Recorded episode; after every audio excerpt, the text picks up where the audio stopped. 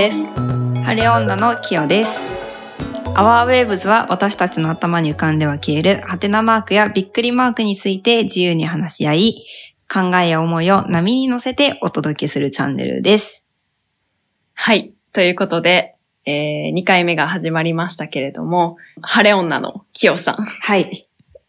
最近どうですか？最近元気にしてますよ。元気にしてる？元気です。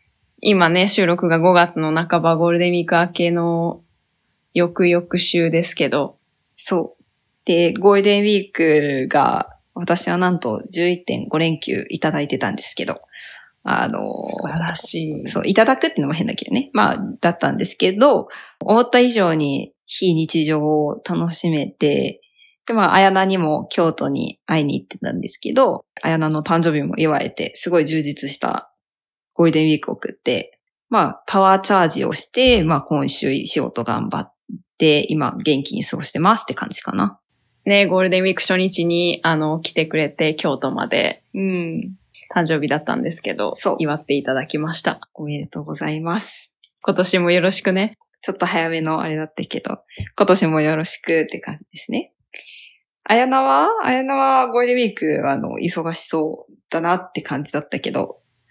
そうね。あの、まあ、私は今、京都でフリーランスデザイナーをしてるんですけれども、まあ、溜まった仕事をこなしつつ、こう、東京とか地方から来てくれた友達に夜は会ったりして、まあ、仕事も、あの、プライベートもいい意味でバタバタしたゴールデンウィークでしたね。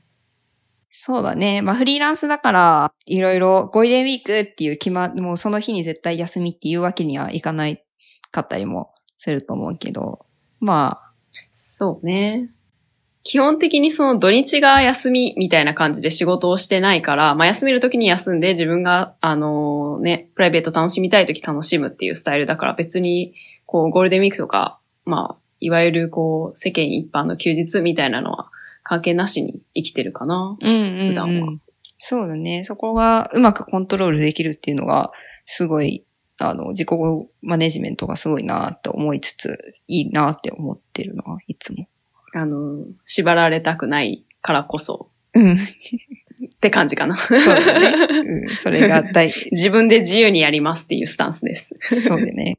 でも京都来てくれてありがとう遠いのに。今、キヨは、あの、広島に住んでるんだよね。あ、そうです。広島に住んでて、来週は G7 がある広島に住んでるんですけど、あら、そ忙しくなりそうね、広島の街が。う。うん。警察だらけです。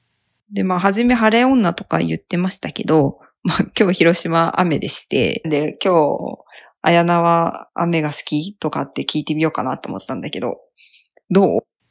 うーん、昔ね、好きじゃなかったの。うんうん本当ティーンの時とか20代前半は好きじゃなかったんだけど、まあなんか20代後半ぐらいから雨の日もすごいこう、お家の中でゆっくり過ごすとか、雨の日だからこそできることを楽しむみたいなことを最近覚えて、雨好きになりましたよ。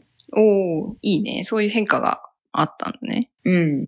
まあ、ということで、なんか雨、天気の話とかゴールデンウィークの話とかしてますけど、今日は雨の日も悪くないかもっていう、こう、小さな気づき、小さな、あの、サイズのびっくりマークからいろいろ話していけたらなと思ってます。うん。小さいサイズね。かもじゃなくて、かもぐらいの。雨の日も悪くないかも。っていう、かもちっちゃいびっくりマークみたいな。オッケー。そう。フォントちっちゃめで、フォントサイズちっちゃめだね。うん。っていうので、まあ私は雨が好きじゃなかったところから好きになるっていう、こう、あの変化があったんだけど、キヨはどう、雨の日を、雨の日好き？嫌い？あと、雨の日を楽しむためになんかしてることとかある？そうだね。私は、別に嫌いではなかったかな。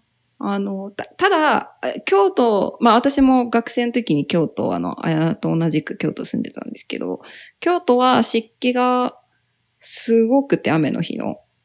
それで雨が若干、雨の日が億劫になるっていうのはあったけど、基本的に嫌いではないかな。雨の日、でも、それこそさっきあやなが言ったように、雨の日だからこそ、ちょっと家でゆっくりしてても、ギルティー感がないというか、まあ晴れの日、晴れの日もね、家でゆっくりしたらいいんだけど、ちょっと晴れて天気いい時にさ、家にばっかりいたらちょっとこう、そわそわしちゃうというか、こう、せっかくなのにっていう。太陽のお日様の力、エネルギーをもらってない私、損してるんじゃないかそうそうそう。私の場合は。そう、ちょっと損した気分になっちゃったりとか、うんどうしてもね、ちょっと気持ち的にそうなりがちなんだけど、雨の日は、こう、思い切って家の時間を楽しめるとかっていうのがあるから、そういう面では雨の日は、えっ、と、湿気がひどくなかったら大丈夫かな。そうだね、うんちょっと心休まるよね。そういう意味では。そうそうそう。はいっていうよりは、こう、ローでいても許されるというか、なんかこう、ローでいてもいいんだ今日っていう気持ちにさせてくれるよね、雨が。そうだね。まあだから雨の日だからこそ、こう、心地のいい空間。まあ家がうん。片付いてるとか、あの、外は暗くてどんよりしてるけど、家の中はすごい暖かい照明だったり、なってるとかってなると、すごい落ち着くよね。うんうんっ。ていう感じの雨の日の過ごし方。楽しみ方って言ったらちょっとあれだけど、まあ、そんな感じかな。あやなはなんかある？そうね。まあそもそも雨を好きじゃなかった理由のところからちょっと前提として話したいんだけど、私は、えー兵庫県の、えー南部出身なので、ほとんどね、雨が降らない気候で生まれ育ったんだよね。だから、まあ、例えば天気予報で雨ってなってても夜の間に雨が降って、なんか次の日にはこう、もう、雨止んじゃってて逆になんか、え、雨だと思って予定してたのに 晴れなの？みたいな。あるある。ことでちょっとあの狂わされたりとかすることがあったりしたんだけれども、京都に引っ越してきて、こんなに雨が日常で降るのかっていうのに結構びっくりして、あ、これは雨の日楽しめないと日常を楽しめないって思って、まず、うんあの買ったのがハンターのレインブーツ買いました。おー、あ賢い。の、長いやつねうんう。んロングタイプのやつ。そこからま、なんか外に出るの別にこう、足元が濡れるとか気にせず、奥にならずにお出かけもできるようになって、うんうん。結構まあそれは変わった部分かなと思うね。そうだね。いや、なんか今の話に食いつくと、私もあの、中高、主に中高岡山でね、あの、長く暮らしてて、晴れの国岡山って呼ばれるくらいだから、傘を持ち運ぶことがほとんどなかった。ないよね。ない。梅雨でもあんまりそんなになんかこう、傘、雨の記憶があんまりないんだよね。うんうん。本当にでも梅雨の時ぐらいかな。でも梅雨でもこんな京都みたいに地めって湿気てないから、そうそう結構こうカラッとしてというか、どちらかというとヒヤッとした感じのうんうん。雨のイメージがあったけど、ちょっと京都の雨は特別だな。まあ別に悪く言ってるわけじゃないんだけど、もあの、特色ねあの特別だなっていうので、びっ、くり。確かな？あ、梅雨以外の時期に降るっていうのはすごい新しい発見というか、あの、新だった鮮だった。よね。うん。しかも大人になってそのなんかこう、気候の変化を感じるみたういな。んうん、まあ同じ。違う都市に住んだら起こる当た 当たり前のことなんだけど。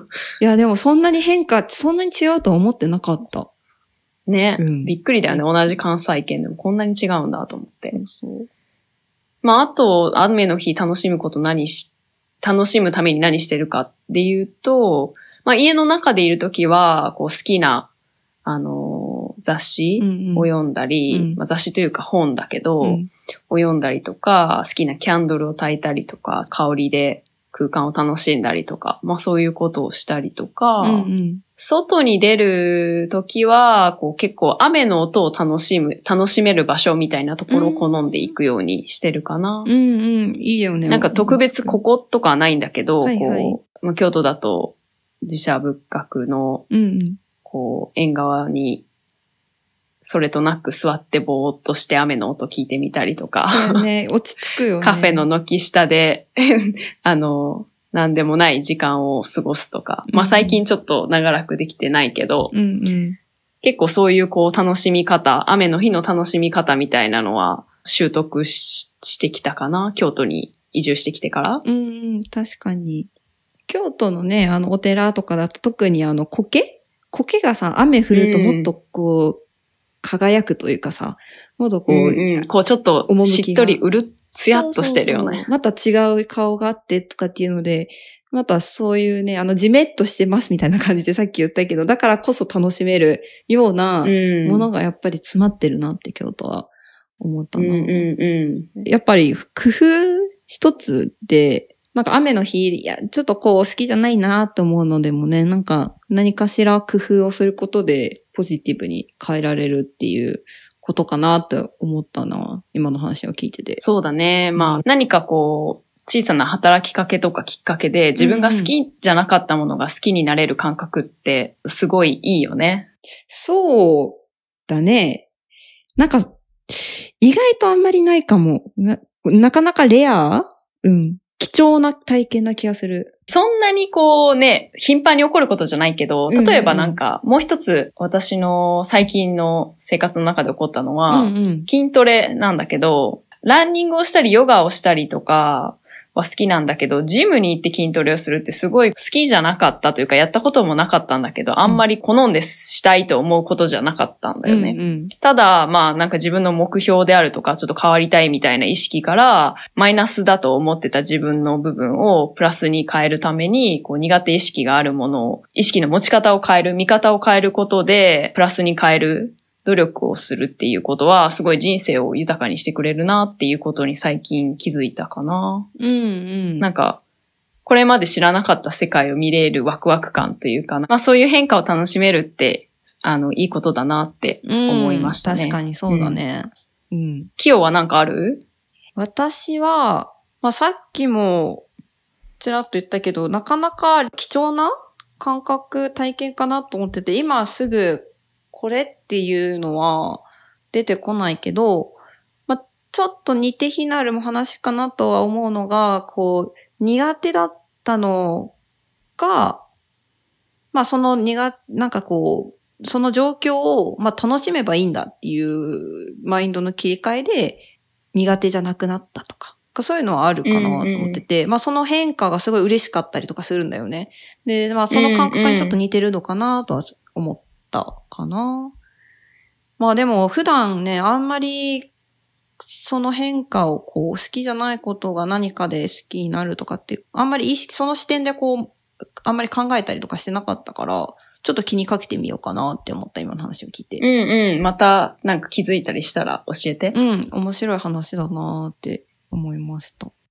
まあ、ということで、今日は雨の日も悪くないかもっていうね、小さいサイズのびっくりマークから始まった今回のエピソードなんですけど、皆さんは雨の日とかどう楽しんでますかね？ね、気になる。あまり好きじゃないことをこういうきっかけで好きになりましたとかってもしあったら、ぜひぜひコメントで聞きたいなと思うので、コメント欄にぜひお願いします。はい。ということで、今回も聞いていただいてありがとうございました。また次のエピソードも楽しみにしていてください。それでは、バイバーイ。